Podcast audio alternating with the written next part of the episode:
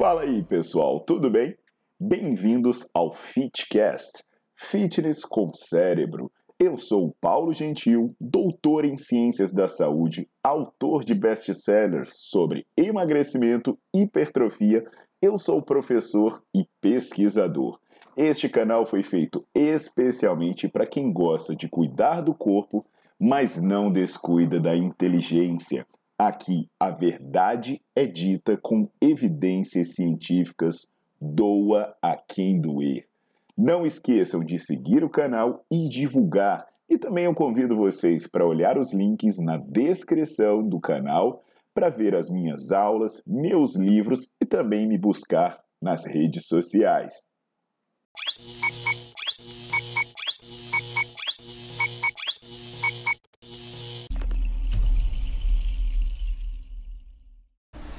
Fala galera, tudo jóia? Aqui é o Paulo Gentil e eu tô aqui para bater um papo sobre amplitude de movimento, sobre qualidade de exercício, né?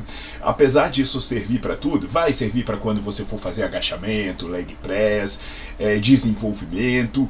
Hoje eu vou pegar o exemplo do supino, por causa de um estudo recente que saiu sobre o tema para te mostrar a diferença do que é você fazer um supino com um movimento mais curto, fazer um supino com um movimento mais alongado.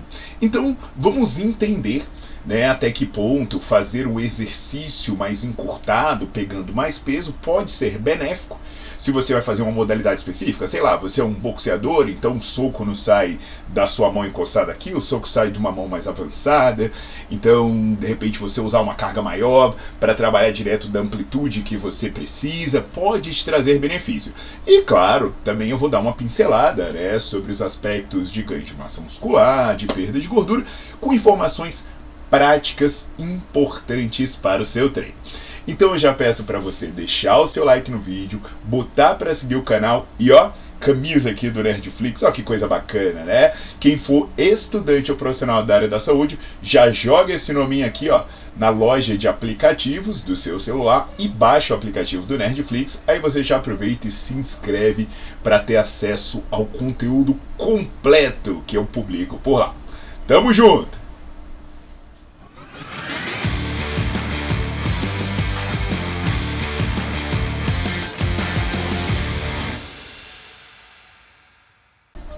Então, meus queridos, o que, que acontece, né? A gente sempre vê muita gente achando que intensidade é sinônimo de carga. Tanto que a pessoa vai falar assim, nossa, fulano treina intenso, né? E mistura treinar intenso com treinar pesado. E aí, né, o que, que acontece é que é, é, as evidências sugerem que quantidade não é tão importante assim. Mais importante seria a qualidade. E muitas vezes esses dois conflitam. Por exemplo, né, a galera que se preocupa em pegar muito peso, ela não se preocupa muitas vezes fazer um exercício bem feito. E aí ela acaba roubando, né? Eu tenho uns vídeos mostrando aqui, por exemplo, é o lance da roubada, quando se vai fazer o exercício de tríceps, né? A implicação disso. E tem outros aí que eu dou exemplos sobre o tema, mas uma das coisas mais sacrificadas é a questão da amplitude de movimento. Aproveitando que eu faço referência, né, tem um vídeo que eu mostro no, no leg press, qual é a diferença de força que você tem com diferentes amplitudes de movimento, e também eu faço a questão do supino. Eu também faço a demonstração do supino. E, e, no caso do supino, você vai ver direto. É só você olhar na sua academia e depois você pode contar pra gente aqui nos comentários. Quantas pessoas encostam a barra no peito quando estão fazendo supino e quantas não encostam? Né? Tem mais gente que encosta ou tem mais gente que não encosta na sua academia? Vamos fazer uma enquete aí nos comentários. E aí o pepino, né, é que quando você tenta esclarecer a pessoa, né, você estuda, você já viu que movimento curto pode não ser tão bom assim, a galera começa a chorar porque acha que diminuir o peso, é, é, vai diminuir a intensidade do treino, não vai ficar tão bem na fita, não vai ficar tão bem no selfie, sei lá o que. Mas aí, né, ao invés de simplesmente dizer assim, ah não, eu prefiro exercitar o ego do que eu exercitar o músculo, a galera começa a dar algumas justificativas, fazer algum contorcionismo. E nesse contorcionismo, né, eles pensam o seguinte: ah não, mas no meu dia a dia eu não preciso de uma amplitude completa, né? Por exemplo, vamos pegar o caso dos membros inferiores. Ah não, mas eu pedalo.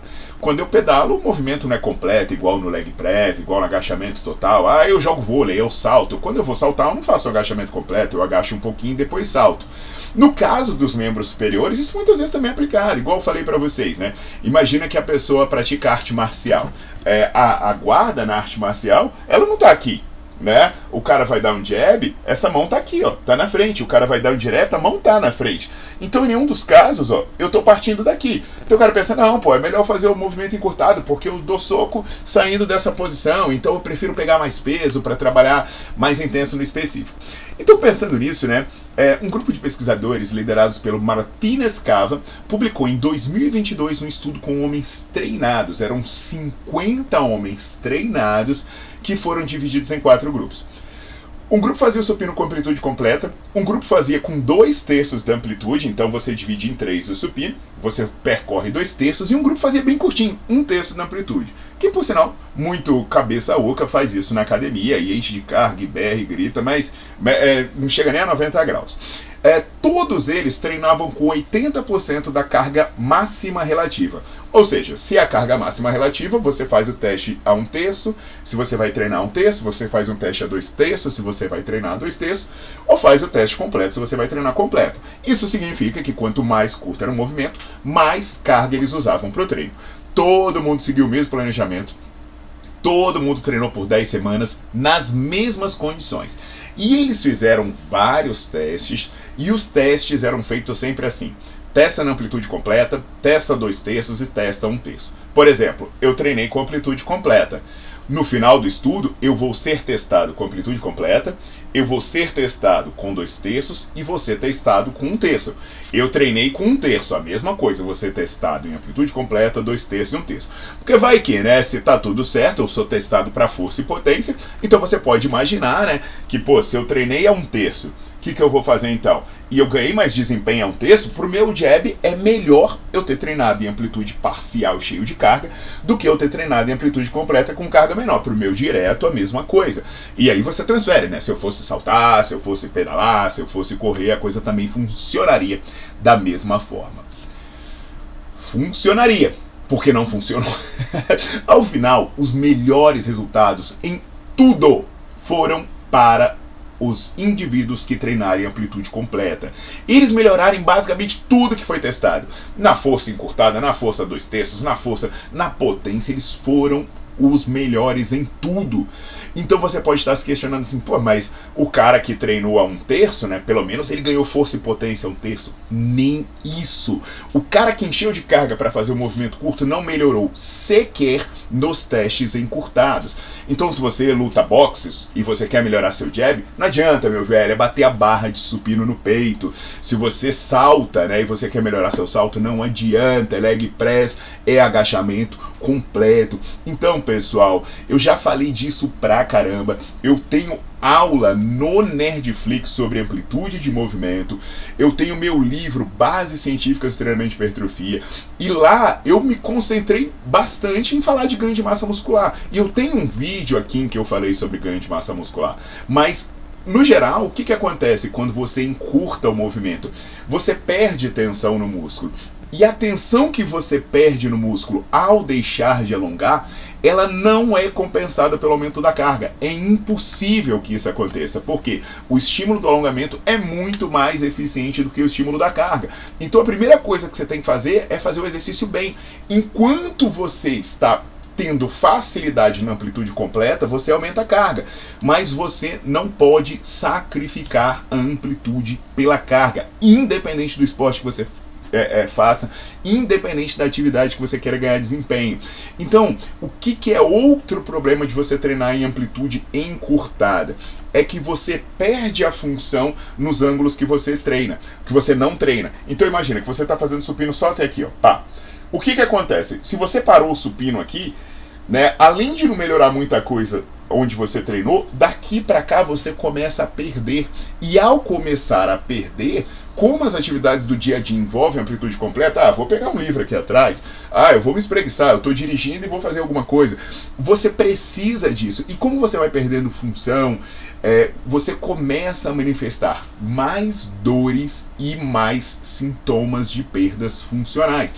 Então, além de prejudicar o seu resultado, fazer o exercício em amplitude encurtada também é ruim para a sua saúde. Eu até tenho um vídeo aqui explicando isso no caso do agachamento. Então, turma, cérebro é mais importante do que peso. Treine com inteligência e treine com qualidade, não necessariamente com quantidade. Primeiro coloca qualidade e a quantidade de peso aumenta conforme você conseguir fazer bem feito. Não faça mal feito para pegar mais pesado. Isso não vale a pena.